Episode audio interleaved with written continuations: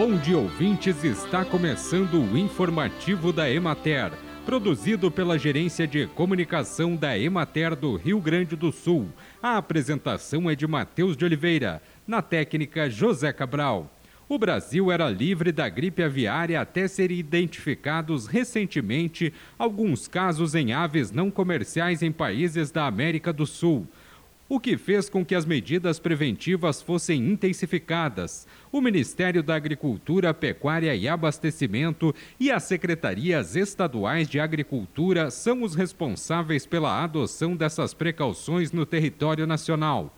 No Rio Grande do Sul, o Programa Estadual de Sanidade Avícola recomendou aos avicultores que tomem providências quanto ao estado geral da estrutura física de suas granjas como forma de prevenção telas dos galpões e passarinheiras íntegras para que evitem a entrada de pássaros, corrigir falhas de vedação nos galpões, remoção de ninhos de pássaro nos telhados e de entulhos no entorno dos galpões que possam servir de abrigo para roedores.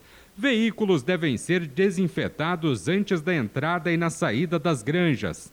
Controle rigoroso no trânsito de veículos e pessoas, não permitir a entrada de pessoas que não fazem parte do processo de produção, manter registro de entrada de pessoas e veículos, utilização de roupas e calçados exclusivos dentro dos aviários.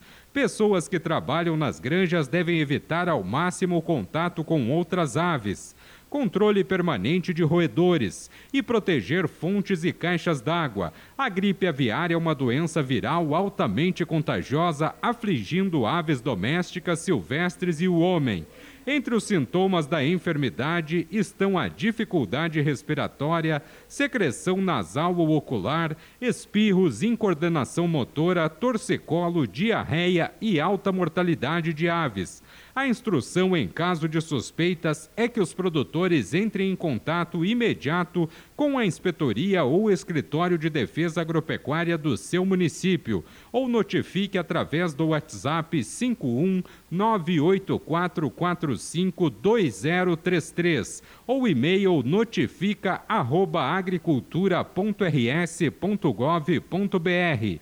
Bem, por hoje é isso, nós vamos ficando por aqui, mas amanhã tem mais informativo da Emater. Um bom dia a todos que nos acompanharam e até lá!